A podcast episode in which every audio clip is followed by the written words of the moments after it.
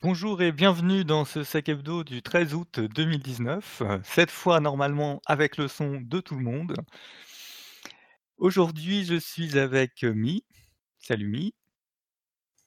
Bonsoir. Moi j'entends des notifs Discord, je sais confirmez si sur YouTube vous les entendez aussi et hem, Snip.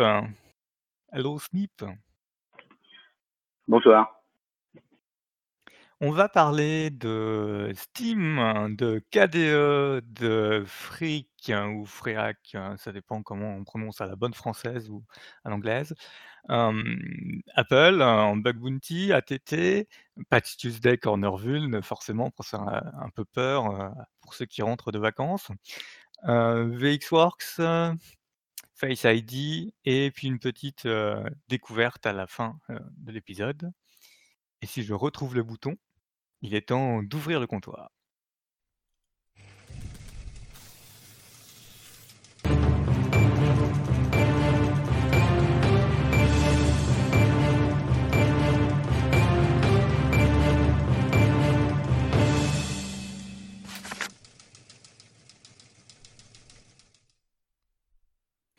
Alors j'ouvre le bal avec, heu, Steam, Steam qui nous a fait un une gestion, heu, de, de ces bugs par, heu, le bug bounty, HackerOne de mémoire et le combat, de différents chercheurs en sécurité pour, réussir à faire accepter leurs bugs. Parce qu'en fait, dans les conditions données, par Steam à, alors j'ai pas précisé, mais Steam c'est un launcher de jeux vidéo qui permet aussi d'accéder à de lancer tous les jeux vidéo achetés sur la plateforme Steam et qui, bah, on verra plus tard comment il fonctionne. Ils ont, donné à HackerOne la la gestion de tout le triage des bugs et dans les conditions, ils ont dit: «Bah, ce qui est local privilege escalation, en fait, on s'en fiche, c'est hors scope de de ce qui nous intéresse» et donc du coup, on a eu, une release, heu, de type, 0 day, mais ce qui est intéressant, c'est, sur l'article de de Félix, c'est la timeline. Après on reviendra un peu sur sur quelle est la faille, mais sur la timeline, le combat que c'est, vu que HackerOne fait son travail, c'est-à-dire il fait le triage, il dit: «Bah non, c'est hors périmètre, donc on ferme le bug», rouvert, refermé, re-rouvert, refermé, heu et heu, Steam qui dit: «On s'en fiche» et puis là, ça a commencé du coup à faire du bruit avec la release, publique, heu, de, heu, de la vulnérabilité. Ensuite, Steam a finalement sorti quelque chose, un correctif, mais on a déjà des, des informations de mémoire, de la part de Beeping Computer qui dit: «Heu, oui, oui, bon celle-là elle est corrigée, mais il y en a plein d'autres», parce qu'en fait, Steam s'intéresse pas trop à, la sécurité de son de son launcher en termes de quels sont les dégâts qui pourraient, arriver si quelqu'un utilisait Steam pour, augmenter ses privilèges sur un système. Heu, alors si on rentre un peu dans ce qui a été, divulgué, en gros, il y a 2 vulnérabilités qui sont sorties. Il y en a une qui dit, qu'il y a un service d'update, pour que Steam se mette à jour, qui est installé et qui tourne en local system et je la fais rapide, en modifiant, le registre, il est possible de faire en sorte que n'importe quel exécutable soit lancé par ce service et donc d'obtenir les privilèges local system. Ensuite, le 2e, heu, le 2e vuln qui est remonté et qui n'est pas corrigé, c'est que, heu, les droits donnés, heu, sur le, dossier C program files x86 Steam, mettent user en full control, ce qui est absolument, contre toutes les pratiques, microsoftiennes. Ce qui est dans C program files doit être, modifiable que par les administrateurs et encore, et donc ça permet à un attaquant potentiellement de déposer des fichiers là-dedans qui seront, appelés par Steam. Donc ce qu'on ce qu'on voit, c'est que, c'est pas gagné pour, pour Steam de sécuriser son client, mais surtout, c'est pas magique l'appel à l'externalisation des bug bounty. Après il faut encore, accepter ce qui ce qui arrive et qui peut être, qui peut être censé. Parce que je sais pas ce que tu en penses My, mais se dire, «J'ai un client avec un service qui tourne en local system, qui est déployé chez des centaines de millions de joueurs et heu, finalement tous les bugs qui sont de type local privilege escalation, je considère que c'est hors périmètre de mon bug bounty», enfin moi ça me choque. Heu, Alors, oui et non, d'un côté. Alors, oui, parce que pour la sécurité, c'est mieux de les patcher, déjà de 1. Heu, 2 parce qu'ils ont quand même une responsabilité, heu, vis-à-vis de leurs utilisateurs. Heu, non, en soi, parce que ça se trouve, ils les prennent, via une autre plateforme ou si tu les soumets ailleurs, a peut-être qu'ils les prennent. Alors ça, après, moi, j'ai pas trop suivi l'histoire, hein, mais je je suppose. Parce que, ce qui est quand même important et peut-être que la personne espérait avec le LPE avoir, gagner de de l'argent, si tu veux, dessus et si c'est pas dans ton scope, heu, c'est aussi pour ça que c'est défini sur HackerOne, quoi. Les scopes sont là pour être respectés. Si tu sors des trucs hors scope, heu, bon alors ça dépend de comment tu gères ton truc sur HackerOne. Tu peux dire que tu as tous tes scopes et que si vous trouvez quelque chose autre, heu, bah, c'est en évaluation, et qu'on peut pas vous donner un tarif ou quelque chose comme ça, ça va dépendre de ce que vous trouvez. Mais globalement, je suis choqué que, bon, ils aient mis autant de temps, de ce que je vois sur la timeline, c'est assez ouf. Heu, par contre, heu, pas choqué par rapport à HackerOne, quoi. Ouais, non, HackerOne fait le taf pour lequel ils sont payés, hein. Maintenant, la position de Valve, c'est de dire, heu: «Si vous avez trouvé un problème, heu, allez d'abord sur HackerOne». Effectivement, après, tu es censé pouvoir attends, je je vais mettre ça quand même sur le sur le stream. Tu es censé pouvoir écrire à Security. On sait pas si dans les articles de blog, il a tenté. Heu, je pense que vu comme il s'est acharné sur HackerOne, il y a des chances qu'il ait lu la politique et que, du coup, il ait écrit à security-valvesoft heu, valvesoftware.com. Heu, mais c'est vrai que c'est pas précisé, dans les articles. Donc, heu, on verra si, heu, si Steam réagit parce qu'ils ont réagi, juste a priori en publiant, en poussant un update. Il y a pas eu, de ce que j'ai vu de communiqué, sur leur position par rapport à leur programme de de Bounty. On verra comment comment ça bouge parce que, du coup, ils pensaient avoir éteint l'incendie et le milieu des joueurs étant assez, par nature, comment dire? Nerveux. L'in l'incendie est pas encore est pas encore maîtrisé. Non, mais après, heu, je pense que je me fais pas trop de soucis pour, heu, pour Valve, à ce niveau-là. Niveau joueur, bon, ça va juste faire, crier les puristes à fond et ceux qui font un peu de sécu, bon après c'est quand même un peu moche parce que il y a quand même pas mal de gens qui font de la sécu qui sont dans les video games et cetera donc, bon, c'est pas une super bonne image qu'ils renvoient, quoi. Heu, après, heu je pense pas que ça fasse grosse date, quoi. C'est une LPE, c'est moche, certes, mais bon, c'est pas de l'RCE, donc, heu, Oui, non, ce qui est important, c'est que ce soit corrigé, quoi. Bah, si c'est corrigé après, c'est bon. Tu sais, des fois, la mauvaise communication, c'est toujours de la communication, hein, donc, Tout à fait. Bah, la 1re est corrigée, hein, enfin celle qui avait été bloquée là, a priori, ils ont poussé une update et il reste la 2e sur les droits, heu, sur les droits sur Program Files. Donc, heu, si ça suit le même cursus, il y a des chances que ce soit corrigé aussi. Voilà. on continue dans les trucs un peu, grrr, hein, KDE? Ah ouais, KDE, c'est bien. KDE, c'est marrant. Heu, KDE, c'est l'histoire, heu, d'un des mainteneurs, heu, principal de KDE, hein, si je me trompe pas, qui est pas content qu'on ait balancé une vulnérabilité, heu, 0D, heu, sans le prévenir. Ce que je comprends totalement, je suis partial, hein, sur, cet article, hein, donc, moi je suis pour le mec de KDE. Parce que, selon alors, avec les éléments qu'on a actuellement, où, la personne, de KDE dit qu'il a même pas essayé de le, de le contacter avant et heu, que du coup il y a pas eu de coordinate, hem, Disclosure. responsible disclosure, ouais et qu'à cause de ça, bah, tout le monde est en précipitation et que ça peut créer des mauvais patchs et cetera. Enfin, c'est pas bien, quoi. Donc il rappelle, heu, le protocole, heu, de comment faire une responsible disclosure et cetera, voilà. Et donc, ce qui s'est passé à la place, donc du coup, début de juillet, il a tweeté, qu'il regardait, sur des bugs sur KDE, hein, donc, le mec c'est un security researcher, qui enfin vulnerability researcher, bug bounty hunter, voilà et donc, heu, des fois son Twitter est intéressant, surtout quand il dit qu'il regarde quelque part. Heu, c'est un peu comme Tavis, hein, dans l'idée. Bon, heu, on n'est pas au même niveau, mais c'est intéressant. Le 30, il poste une vidéo, donc, toujours en juillet, hein, 2019, il poste une vidéo avec un POC qui fonctionne et du coup, bon, bah, là, c'est là où ça part en bonbon, hein, c'est que le 3 août, bah, il fait un poll Twitter en demandant, «Qu'est-ce que je fais avec la vulnérabilité?» Le 4, bah, du coup, il publie la vulnérabilité Heu, donc heu, KDE, bah, ils sont pas contents, hein, parce qu'ils doivent patcher, en emergency donc KDE en emergency, hein, là, il leur a fallu 3 jours. Donc du 4 au 7, ils ont release un security advisory derrière avec, bah, ce qui est d'habitude, hein, description de la vulnérabilité description de comment ça a été résolu, les instructions pour, les différentes versions de KDE et puis, des, heu, liens pour, heu, les patchs, heu, des autres distros.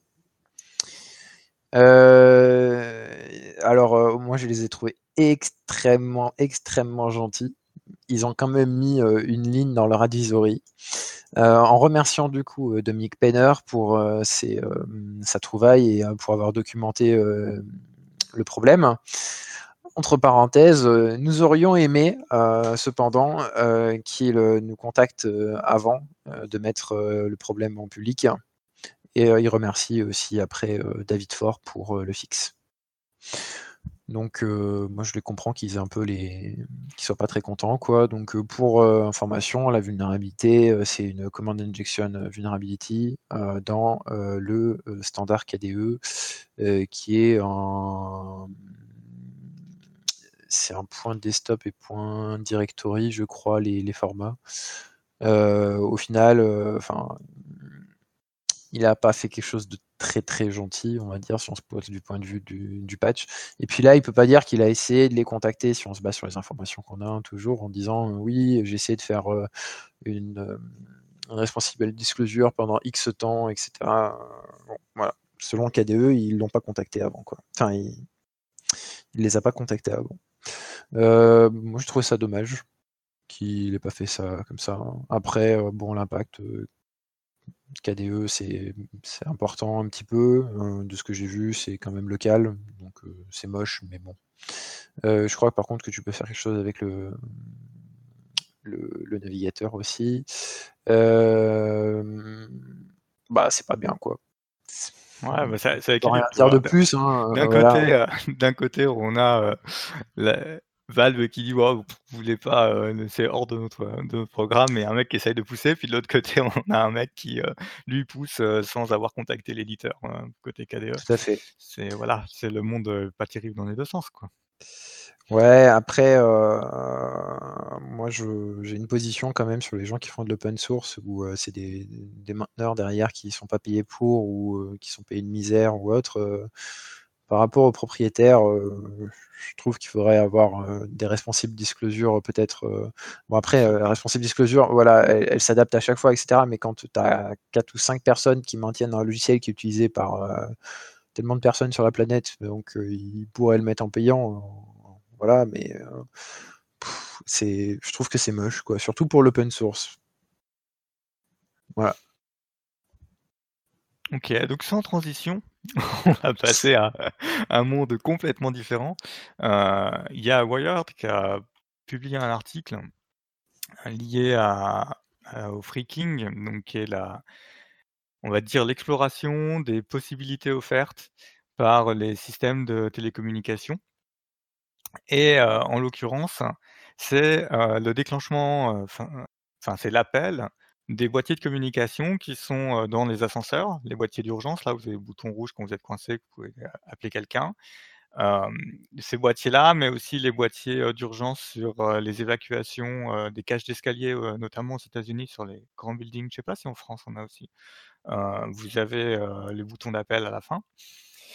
Heu, tout ça, ça c'est des lignes qui sont des lignes de téléphone classiques qui sont, heu, quand on connaît le numéro, donc qui peuvent être appelées sans sans problème et derrière avec des possibilités de reprogrammer à distance, heu, certaines fonctions, notamment le numéro de rappel.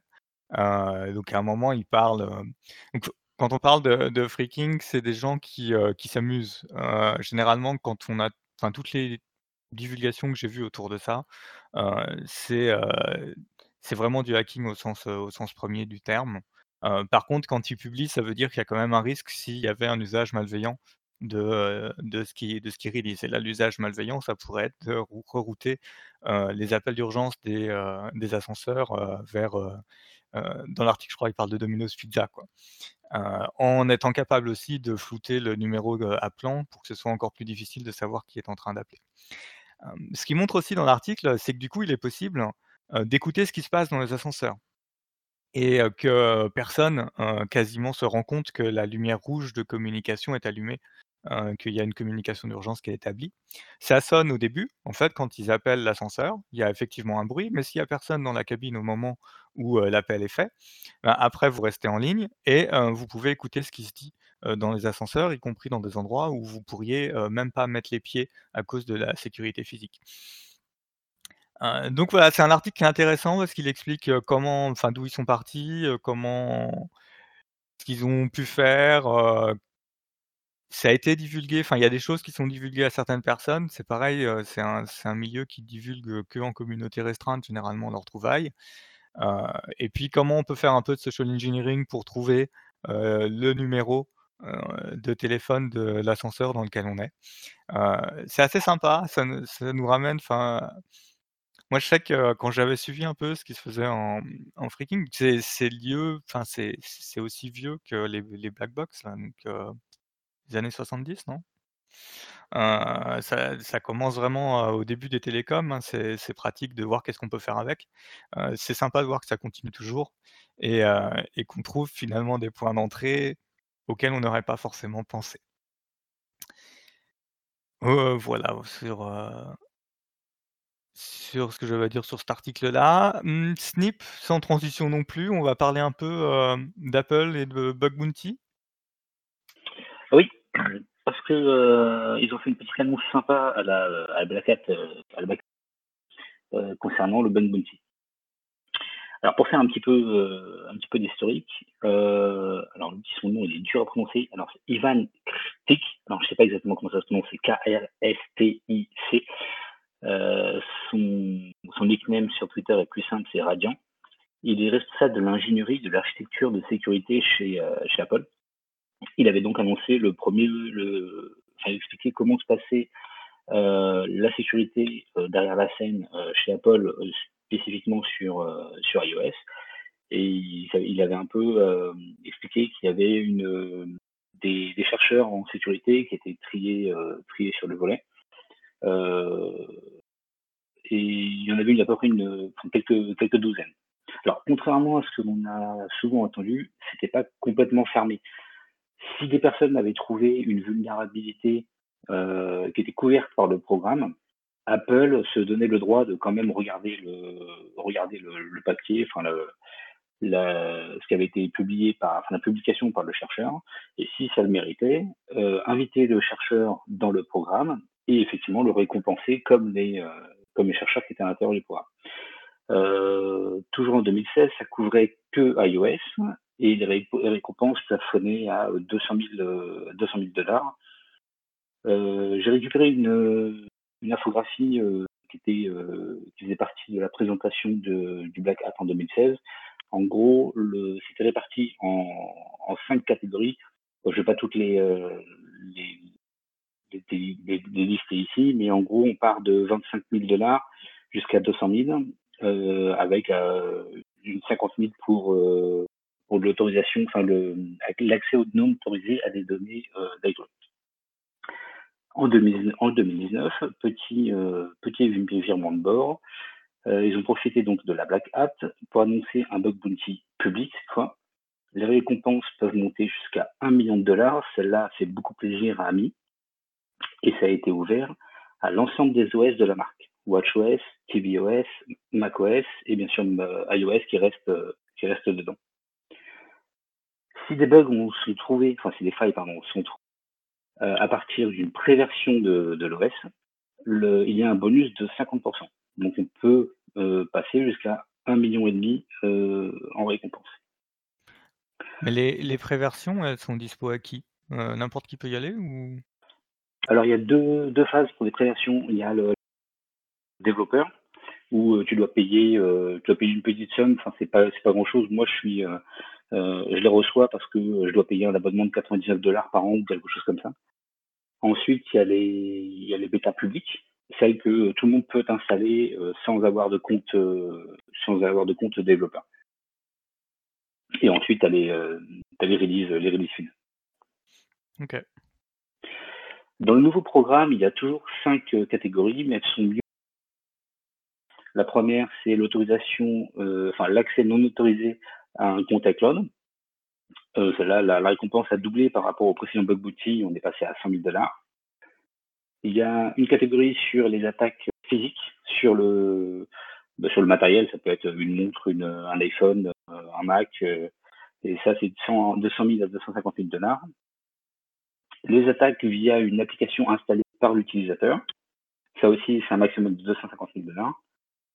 Les attaques réseau qui requièrent une, une interaction de l'utilisateur, et enfin, les attaques réseau qui ne requièrent aucune, euh, interaction. Et c'est dans celle-là qu'on monte euh, logiquement jusqu'à 1 million de dollars sans le bonus euh, de prévention.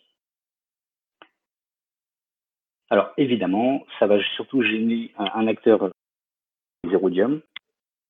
Pour mémoire, Zerodium paye. alors j'ai les chiffres de janvier 2019, mais il me semble qu'ils n'ont pas changé depuis, parce que c'est toujours ceux qui sont sur le, sur le site. Euh, Zerodium paye jusqu'à 2 millions de dollars pour un jailbreak permanent euh, pour un, sur un iPhone en zéro clic. Un, jailbreak euh, nécessitant une action d'utilisateur, c'est un million et demi.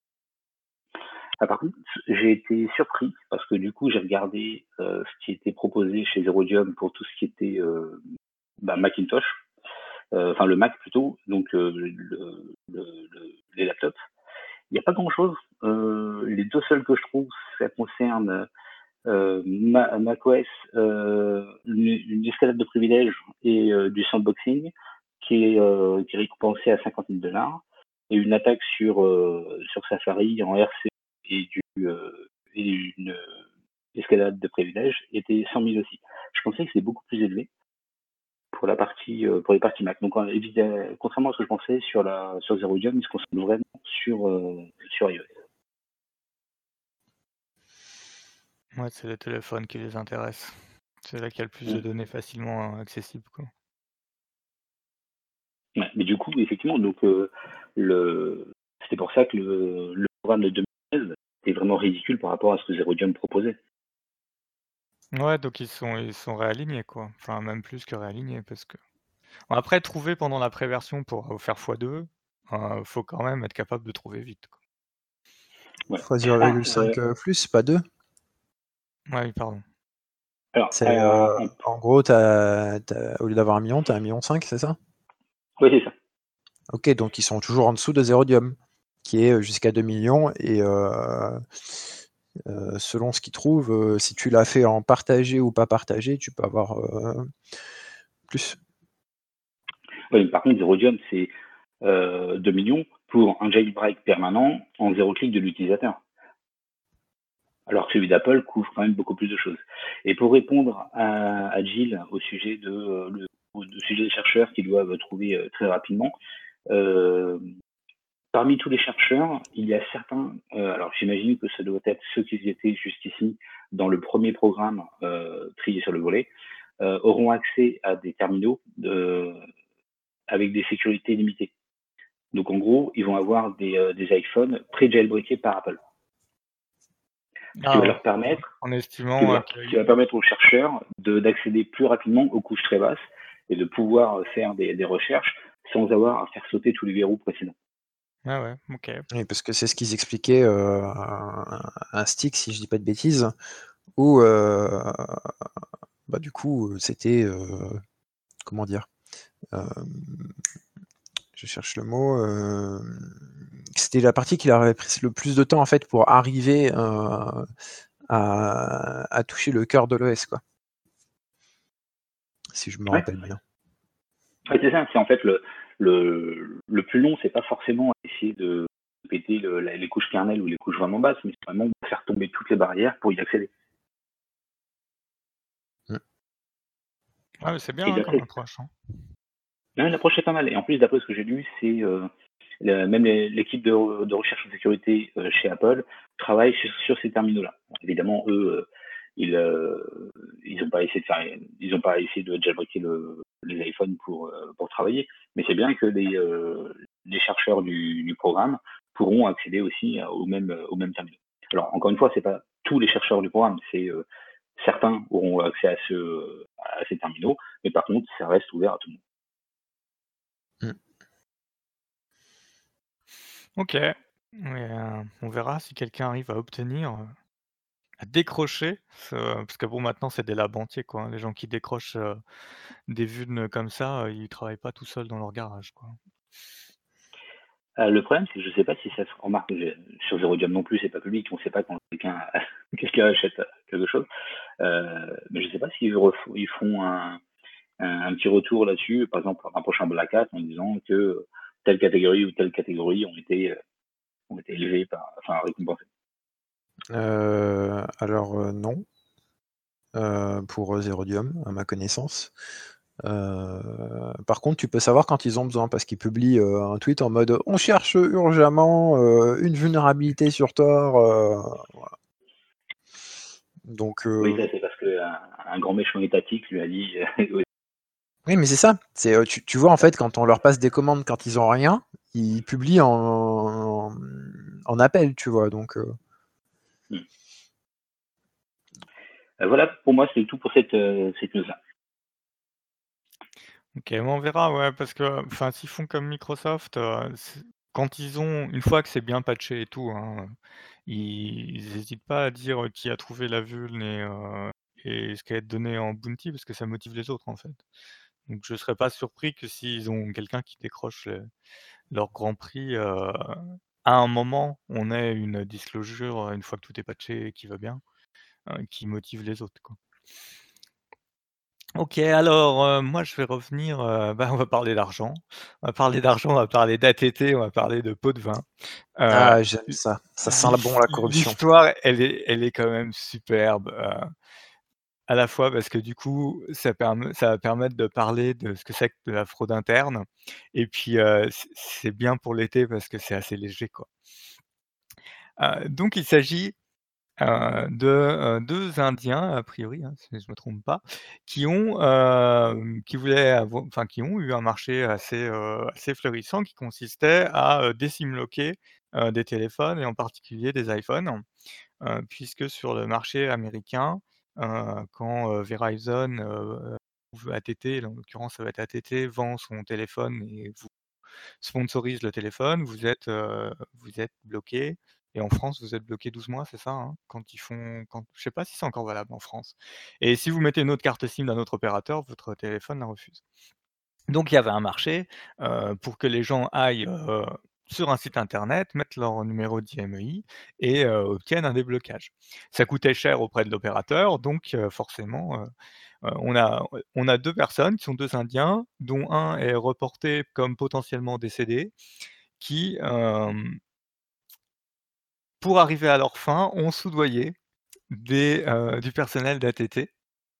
Au début, en leur demandant de débloquer certains téléphones, et puis, euh, ATT, on a viré quelques-uns, donc, euh, a priori, ça se voyait. Du coup, la deuxième étape, ça a été de remplacer l'action manuelle de, du personnel corrompu par une action automatique en leur faisant installer un programme qui utilisait leur, leurs credentials pour faire le décimlocage. Et puis, quand ce logiciel marchait pas très bien, il a fait déposer un autre logiciel qui lui a permis de scanner un peu les réseaux, de comprendre comment ça marchait pour améliorer son système,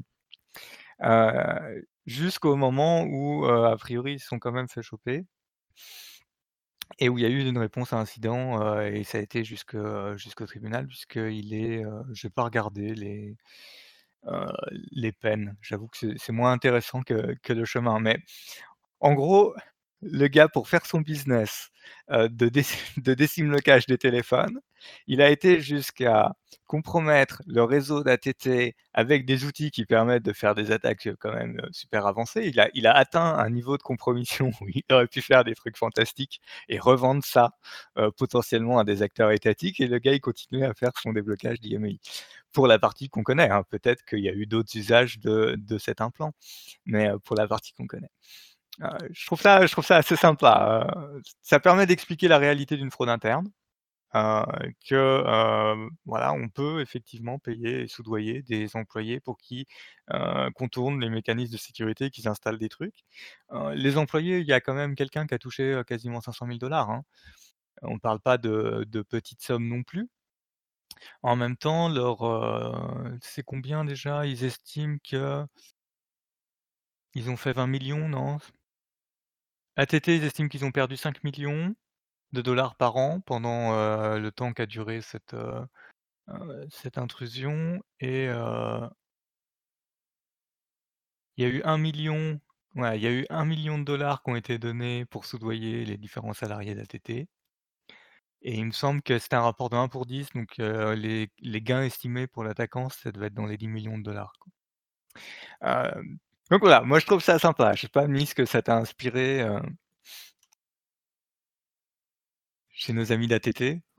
Ce que ça m'a inspiré? Ah ben, que l'argent, ben, ça fait pas le bonheur, ça marche toujours bien quand même, hein. non, en moins troll, ben ouais, c'est, une fraude interne, donc il faut avoir plus de contrôle, surtout sur les, les parties, comme ça. Moi je me demande quand même comment ils l'ont pas détecté avant. Tu vois? ça veut dire ben, qu'ils avaient pas de mécanisme de détection, parce que pour perdre 5 millions, je sais pas combien d'activations malencontreuses ça, ça, ça a compté, mais il doit y en avoir un paquet, quoi. Et je sais pas, ça, ça trigger personne, personne n'a rien vu. bon. Voilà, comme, comme à un moment ils en ont licencié une partie, ça veut dire qu'ils ont quand même un service contre la fraude qui contre la fraude interne qui a dû faire des checks. Maintenant, si les checks étaient humains et pas automatisés, ça dépend où tu mets l'argent dans l'entreprise. Hein. Bah ouais, mais si tu, mets pas d'argent, euh, voilà, tu perds. Hein. Ouais. Voilà. Moi, c'est ce que ça m'a inspiré. Donc un, cas euh, qui est facilement réutilisable en sensibilisation. Euh, parce que justement, il est marrant, quoi. Mais je note quand même dans l'histoire que le gros regret de Gilles est de se dire que le gars, il a été trop idiot et qu'avec tous les moyens qu'il a mis en œuvre et euh, le niveau auquel il est rentré dans leur entreprise, il aurait pu se faire beaucoup plus de pognon. Il va te mettre dans la merde. Mais, mais on sait pas. mais on sait pas, parce que finalement, on a, on sait ce sur quoi il a été jugé là. Voilà. On ne sait pas s'il y a eu d'autres activités. On ne le saura jamais. du coup, on va passer à des news un peu moins drôles. Patch Tuesday, Corner, euh, Corner Euh, T'as eu le temps de regarder un peu, Mi, ou je passe mes notes un peu Moi, j'ai euh, trois notes. Alors, euh, si tu veux passer tes notes en premier, vas-y, hein, de vas-y, vas-y, si t'as lu d'ici là.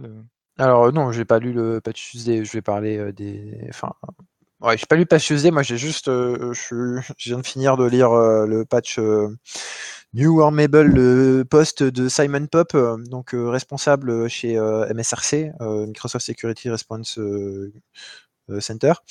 Euh, donc, euh, ben, vous avez aimé Blue Keep J'espère, hein, parce qu'il y en a deux nouvelles qui arrivent. Donc, ça s'appelle 2019 1181 et 1182. Mais par contre, il y a quand même un, bon point, c'est que c'est Microsoft qui les ont découverts. Donc, ça va. Ils disent qu'ils sont pas au courant qu'il y ait une, une tierce partie qui est touchée. Euh, c'est de la bonne RCE, hein, comme d'hab. Euh, ça concerne encore, ah, devinez quoi, le RDS, donc euh, Terminal Service hein, avant pour les vieux.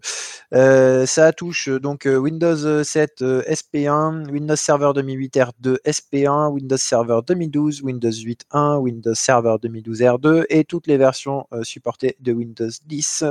Euh, ça comprend aussi euh, les serveurs versions, donc ça veut dire que les 2016 et 2019 en version, elles sont concernées pour euh, les Windows Server.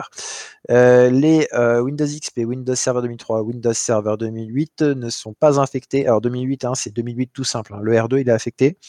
Et sinon, le protocole RDP en lui-même, donc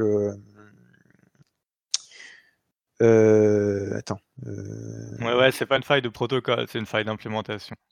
Euh, ouais, je crois, si je dis pas de bêtises. ils l'ont trouvé ben, en cherchant des manières de, de harden la vulnérabilité Bluekeep. Donc c'est bien. Hein, je pense que d'avoir foutu le nez dans Bluekeep, enfin dans le, le code de l'implémentation de RDP de Microsoft, à mon avis, ils vont chercher encore un petit moment et il y a des chances qu'ils trouvent encore d'autres choses. Euh, donc moi ce que je conseille dessus, c'est que comme ça a été trouvé par Microsoft et qu'il n'y a pas d'exploit a priori euh, disponible, Microsoft dit qu'ils sont pas au courant que ça a été euh, fait. Donc si vous avez de l'environnement critique, ben, le patch au maximum. Sinon, vous pouvez l'inclure dans votre cycle de mise à jour classique. C'est des RCE, on en a d'autres, hein, on en a vu d'autres. Donc le mieux c'est de le faire au plus vite, le patch. Mais bon, pensons à nos amis de l'OT qui feront leur mise à jour de Windows Embedded dans 5 ans. Voilà. Je troll. Du, coup, ça explique pourquoi j'ai vu passer des RCE sur euh, Windows 10 et, 2008 euh, dans, mon résumé du patch, euh, du patch Tuesday. Il y a aussi évidemment du RCE sur IE et Edge et a priori sur SharePoint. ah, SharePoint, c'est intéressant. Donc, donc voilà. on a alors sur un des tweets, hein, Microsoft rappelle aimablement que Windows 2008 R2 et Windows 7 ne seront plus supportés à partir du 14 janvier 2020 si vous n'avez pas d'extended support et ils veulent pas en vendre. moins vous en avez moins vous en avez besoin, mieux ils sont.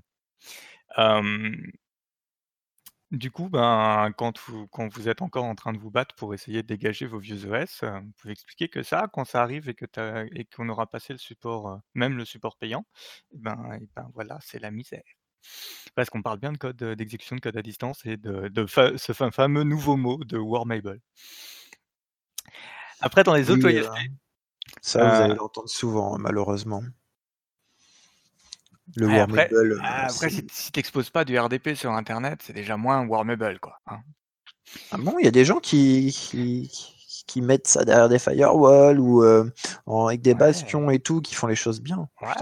Peut-être même juste avec un portail captif. Quoi. Oh on n'a pas vu les bonnes personnes. Ah, c'est triste.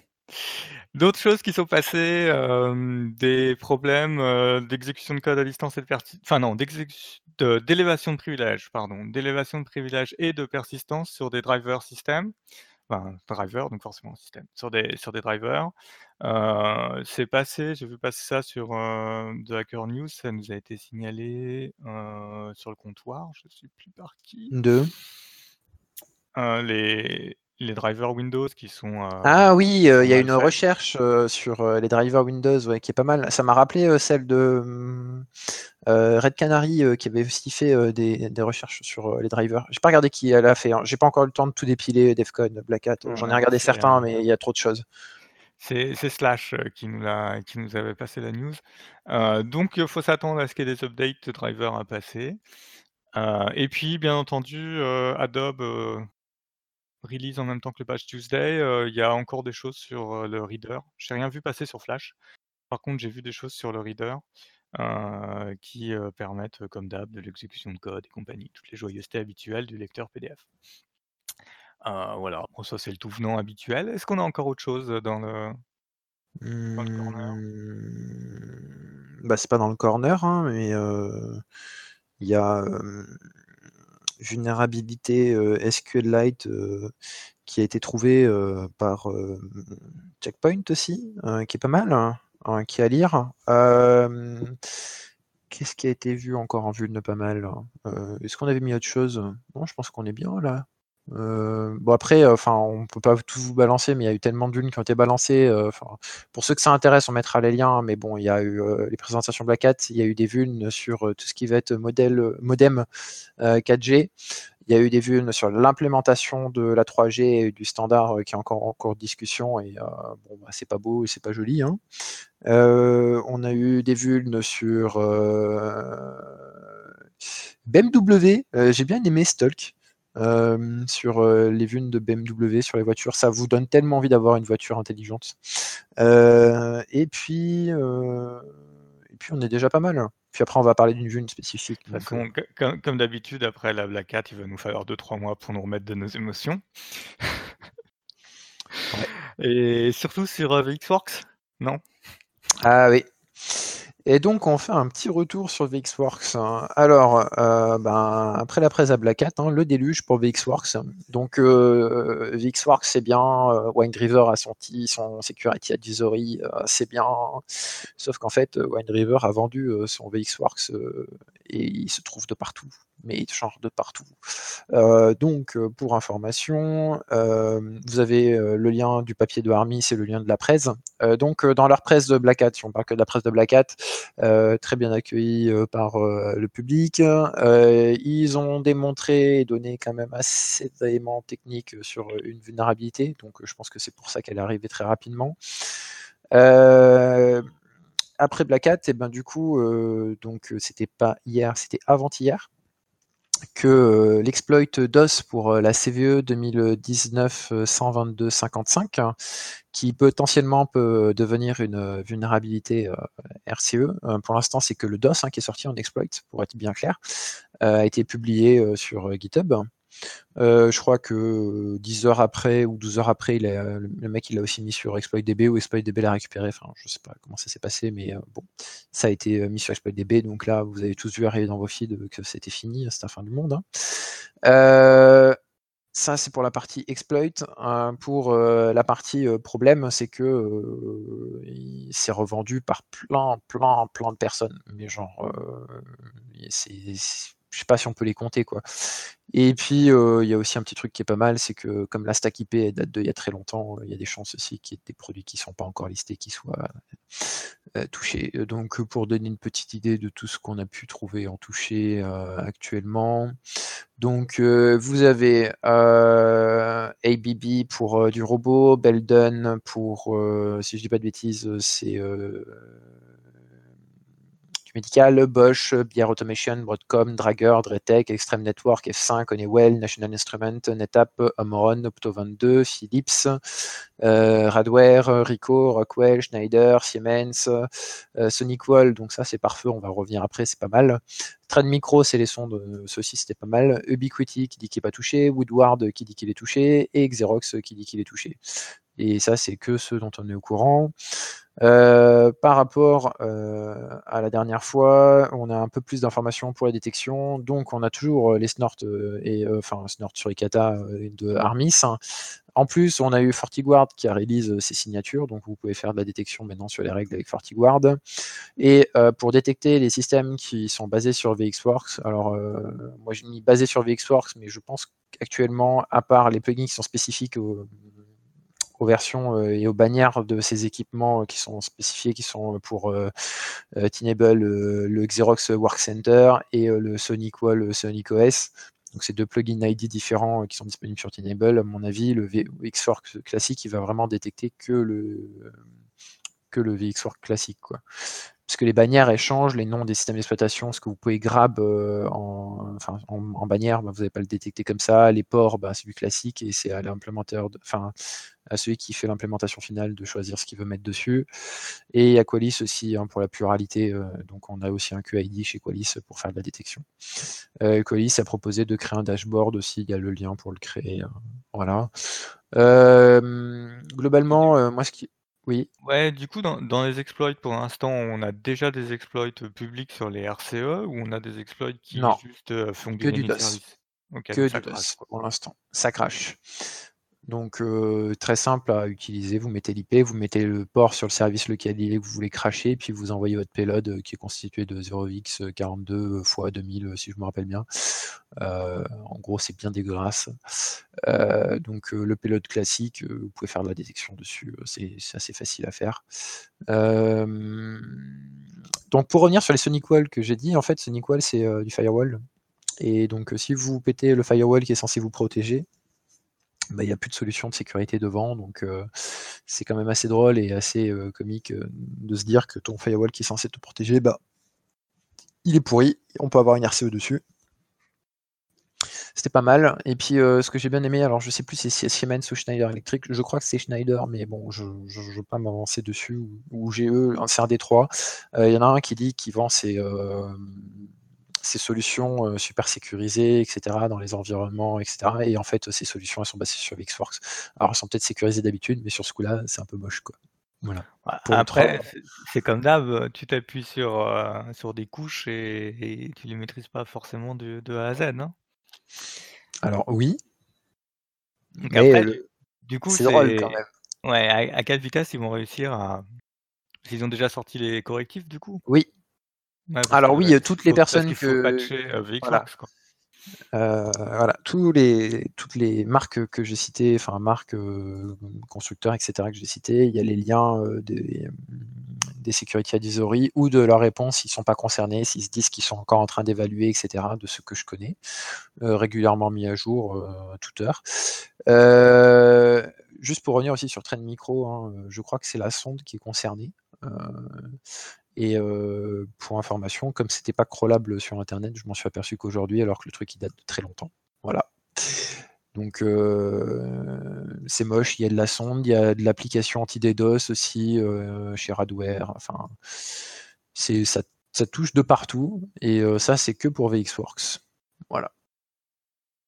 Ouais. Donc patchez si vous pouvez, mettez en place ces détections, si vous pouvez aussi et puis, heu, essayez de vous faire une petite idée de tous les systèmes d'exploitation, heu, parce que moi aussi, hein, j'ai découvert avec, la Armis, bon j'en avais déjà entendu parler, enfin découvert, bon, pas vraiment. J'avais découvert que ça existait quand on a lu la recherche de de Huawei, hein, à l'époque, hein, sur, que je dis pas de bêtises, le HSSEC, donc heu, c'est le ceux qui vérifient, heu, avec le JCHQ, heu, les codes sources de Huawei et qui avaient planté que Huawei utilisait, heu, beaucoup, heu, ce truc-là et donc qu'ils utilisaient beaucoup de versions, pourries et donc c'était la première fois et donc après quand j'en ai entendu parler chez Armis, je me suis un peu mis dedans les pieds dedans et j'ai trouvé pas mal de trucs.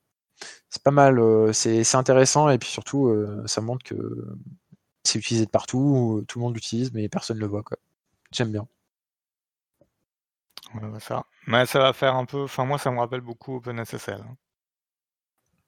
C'est quand ça a tout pété Ouais. autour d'OpenSSL, c'est un peu pareil sauf que, heu, là on enfin voilà, on est sur de l'exécution de code qui va être sympathique quoi.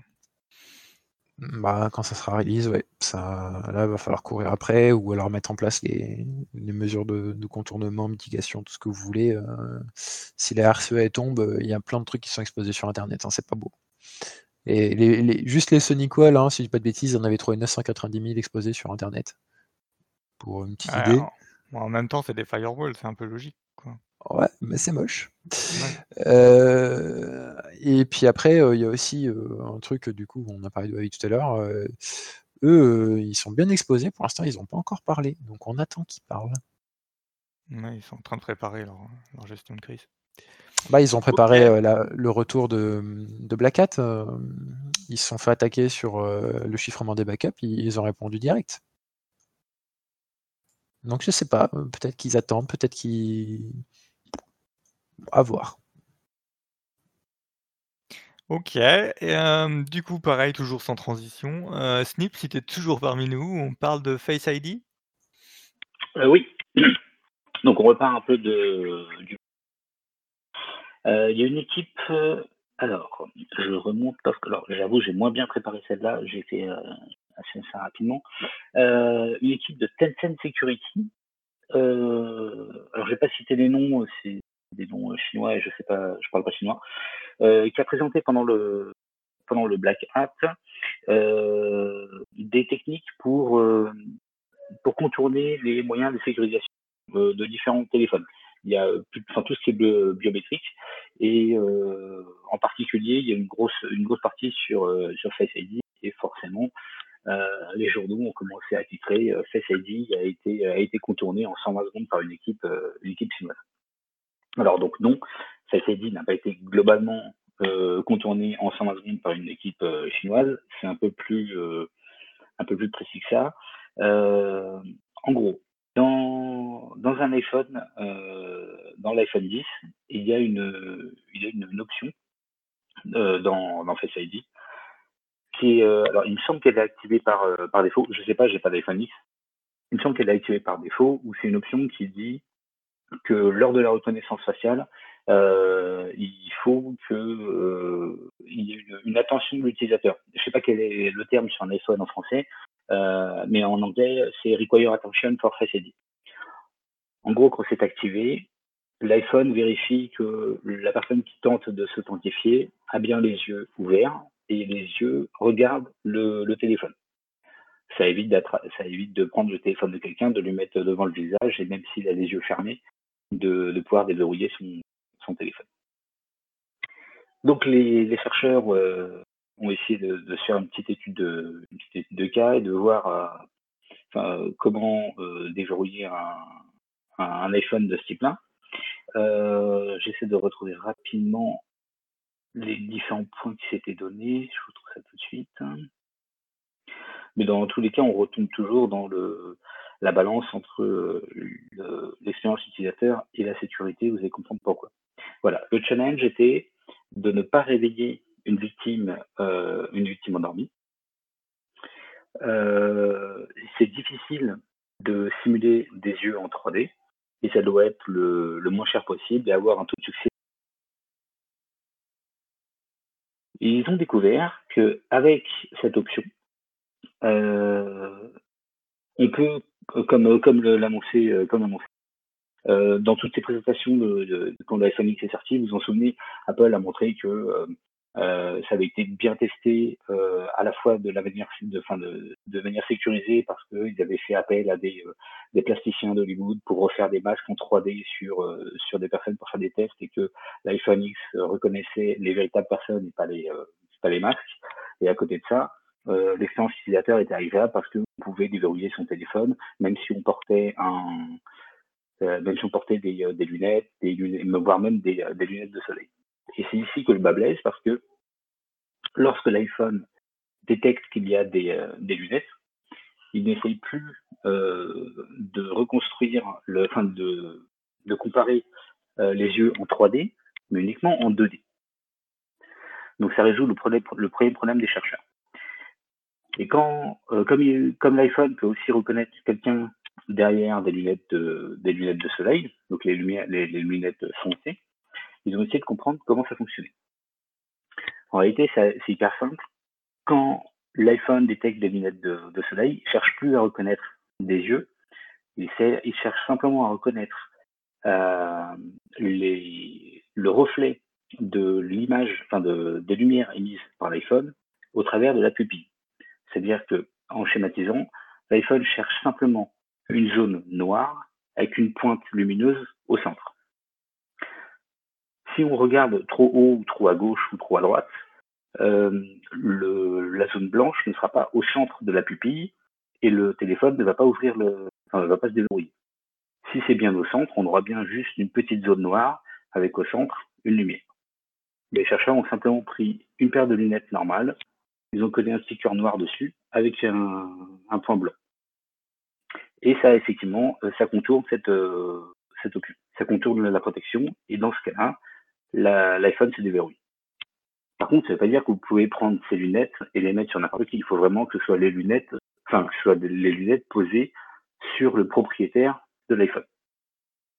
Donc on est quand même loin de ce qu'avaient titré beaucoup de journaux en disant Face ID a été détourné en 120 secondes par une équipe de chercheurs. Donc au final, ça protège simplement. Il faut quand même le faire sans le réveiller, hein, parce que du coup, ils arrivent à poser les lunettes sans réveiller le mec. Ouais, alors moi je t'assure que vu le sommeil que j'ai. Ouais, c'est ça. Ah, par contre, tu es un peu coupé en ce moment, mais, ah, c'est ça. Ouais. Alors, par contre, rappelons que dans tous les cas, euh, si on pense qu'on est dans un environnement sécurisé, c'est possible que quelqu'un nous prenne le téléphone euh, pour s'en servir euh, pour du Touch ID ou pour du Face ID. Dans les deux cas, on peut le, on peut désactiver ces deux protections. À chaque fois, il faut faire des manipulations sur le téléphone. Euh, par exemple, si on appuie euh, cinq fois sur, le, sur la touche euh, power du, téléphone, ça désactive Touch ID. Et pour Face ID, je crois qu'il faut appuyer sur deux boutons en même temps de chaque côté du, du téléphone pendant deux ou trois secondes. Et dans ce cas-là, la seule chose qui, qui permet de déverrouiller le téléphone, on revient au code, au code à plusieurs chiffres que l'on doit taper. Ou qui. Au moins, Et c'est un peu d'ailleurs, à plus ce, clair. ouais, et puis à ce sujet, bon, on veut, rappelons que si jamais vous êtes un peu hostile et que vous avez peur que quelqu'un veuille rentrer dans votre téléphone, euh, la Cour d'appel de Paris a estimé de, depuis récemment que de ne pas révéler le code de déverrouillage de son téléphone portable n'est pas constitutif de poursuite devant la justice. Juste une petite parenthèse. Par contre, on sait toujours pas ce C'est une interprétation ou c'est une publica... c'est une jurisprudence? Ah oui, c'est la C'est- Cour d'appel de Paris, en avril dernier. D'accord. En appel. Ouais, on appelle. ouais. Eh, eh, c'est intéressant ça, j'aime bien. Euh, Ça ça commence à être intéressant. Par contre, ce qu'on sait pas, c'est si, euh, par exemple, tu prends Windows Hello, là, si on prend le device, on le met face à toi et il se déverrouille, est-ce que euh, c'est un moyen légitime d'accès euh, au contenu du device? Ça, ça n'a pas encore été. euh, Parce que bon, finalement, euh, quand c'est ça, quand tu as la reconnaissance faciale, si t'es un peu... tu prends le téléphone, tu fous face au témoin. Ah, bah regarde, c'est déverrouillé, je vais pouvoir m'en servir. Ah, mais justement, dans ce cas-là, euh, le témoin ferme les yeux, le téléphone ne se déverrouillera pas, sauf si euh, tu prends des lunettes, tu Ah Alors oui, d'accord, oui. contre- donc euh, si jamais t'as ça, tu fermes les yeux et tu ne les rouvres pas jusqu'à ce que tu sois sûr que le téléphone soit pas là. Quoi. Ou tu mets ta main devant un œil. euh, ouais, ok. ouais. De toute façon, en garde à vue, tu ne prononces pas un mot et tu fermes les yeux. Voilà. Euh, exactement. T'attends que ça passe. Bon, c'est long, hein. Mais euh, ok. Merci. On va passer à euh, la découverte de la semaine, Mi. Je te laisse euh, l'annoncer. Je vais tenter Oui, de c'est Page Out cette semaine. Alors, euh, Page Out, qu'est-ce que c'est? Euh, bah, C'est une petite découverte de la semaine, euh, bien sympathique que j'ai trouvée. Mais il faut que je retrouve mon lien dans tous mes liens qui sont ouverts. Euh, Ah, moi, je l'ai. L'as? C'est vrai? Attends, je vais le reprendre sur le Trello, moi. What is page out? Page Out. Alors, hop, past, go. Voilà. Donc, euh, c'est un magazine. Euh, donc, vous voyez ça comme. euh, Qu'est-ce qu'on pourrait donner comme exemple Euh, Je sais pas, ça parle de quoi? oui, oui, bah oui, de sécurité informatique. Mais globalement, c'est du hacking. Donc, tu as. non, attends, les thèmes, excuse-moi. Programming, euh, hacking, security hacking, rétrocomputer, modern computer, electronics, démocène et autres topics euh, dans l'idée. Ouais, c'est un mélange de les, tout ce qu'on a dans les magazines euh, en France de, de Diamond, là. Les éditions Diamond. Diamond. Ouais, c'est différent. C'est plus. euh, je cherchais euh, comment il s'appelait. euh, oh, ben, je crois que c'est hein, Frac, ouais. PH. ouais. Pardon, maintenant qu'on m'a dit Non, non, p- non, pas euh, PHRK, c'est PHRACK, euh, qui est, euh, si je dis pas de bêtises, c'est un usine aussi. C'est celui-là Oui, que oui, je tout à cherche fait, ouais. Ouais, ouais, c'est ça. C'est celui-là que tu cherches. Oui, Ah oui, Frac. c'est Frac, euh. C'est- Alors, je suis désolé, Oui. Euh, les, les vieux de mon âge, euh, on voilà, vas-y, papy, parle, c'est pour toi. ouais, dans Frac, moi j'ai appris énormément de, énormément de choses dessus. Il y a eu des articles qui ont fait, euh, qui ont fait fureur, notamment euh, ceux qui permettaient de faire des, des buffer overflow, ce genre de choses. Ou, euh, non, mais c'est, euh, enfin, vraiment, si vous vous intéressez à tout ce qui est hacking, freaking et tout, lisez Frac, rien que pour l'histoire, c'est, c'est vraiment phénoménal. Euh, et du coup, euh, l'autre français euh, s'appelait Rafale. Ah oui, exact. Voilà, c'est celui-là que je cherchais. Je cherchais Rafale, moi, en français, parce que je vous donne un équivalent français, parce que Frac, je l'avais. Donc, euh, revenons euh, à euh, nos moutons. Donc, Page Out. C'est la première édition. Ça a été dirigé par des gens de la scène des mots. Donc, il y a différentes personnes aussi qui ont aidé pour euh, la mise en page. Euh, les auteurs euh, qui sont dedans, c'est très très cool. Donc, ce qu'on va vous donner un petit peu, c'est le lien du, du premier usine. Il y a du wallpaper aussi. Il faut savoir que donc, si vous voulez l'imprimer pour chez vous en papier, vous pouvez. C'est pas interdit. Euh, le PDF est disponible. Si vous voulez l'imprimer euh, avec euh, la revente et tout derrière, il faut les, contacter. Ils sont encore en train de faire des ajustements sur la, version PDF parce qu'ils sont pas contents de, du graphisme. Enfin, c'est plus pour la qualité en fait, pour la impression derrière. Donc c'est un gros projet. Et donc le but c'est un article par page. Alors c'est plus ou moins respecté parce que des fois c'est compliqué de mettre les références sur la même page que l'article. Mais euh, globalement, euh, en articles qui m'ont bien fait rire. euh, alors, on a les Windows Syscall Quiz. Ensuite, le tac euh, euh, router security is decadent and depraved. L'exploiting de FreeBSD qui était pas mal, que j'ai bien aimé aussi. Euh, Il y a des trucs aussi. Enfin, moi, ça m'a pas intéressé, mais ça intéressera les gens qui sont dedans sur du rétro hacking, sur euh, du hardware aussi. euh, il y a du, polyglotte euh, pour euh, ICO, euh, PDF. euh, et l'autre que j'avais lu, il est où Il est où Il est où Euh, Je trouve plus, tant pis. Euh, ah si, Windows e-Process euh, Exploitation, voilà.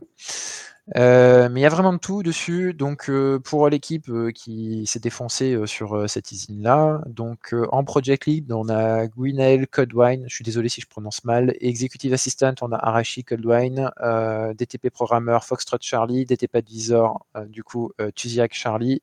En Reviewer, du coup, vous avez Mathéus, donc J-O-O-R-U, euh, Jurksik, euh, Krazak. En reviewer, vous avez Kelly et Disconnected. Euh, il remercie aussi euh, du coup les personnes qui sont derrière parce que le magazine il a quand même une sacrée gueule graphiquement, faut pas se mentir. Euh, et donc c'est de Ruffiend, donc ils ont mis son DeviantArt et euh, CG Artist aussi qui sont derrière. Euh, pour euh, ceux qui sont dans des grandes entreprises et qui veulent euh, sponsoriser quelque chose qui est cool, euh, bah, moi je vous conseille, c'est possible, vous pouvez les contacter. Alors il y a deux modes, soit vous faites un don uniquement, soit vous faites un, article. hein. L'article par contre c'est pas payant, hein, ça sera sélectionné par les reviewers, donc ça aussi c'est un gage de qualité. Euh, par contre, il y a de la plus de pub. Alors, si je dis pas de bêtises, ce qu'ils ont annoncé dedans, euh, c'est euh, une page toutes les, enfin une page de pub de réclame toutes les 10 pages de l'ISIN.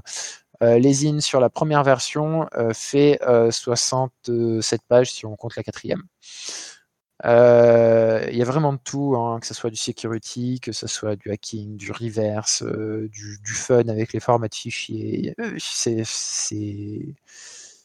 il y a vraiment de tout. Euh, je pense que ça peut. euh, moi, j'espère que ça va continuer. Même les pubs ont l'air sympas. Hein. Ouais, les pubs, elles sont cool parce que elles sont, elles sont quand même choisies. hein. Vous pouvez soumettre, mais euh, il y a quand même du de la sélection. C'est genre, on risque pas de retrouver pour la petite pique et pour être gratuit le talk de Black Hat dedans. Voilà. Pour la cryptographie quantique, hein, pour ceux qui n'ont pas les références.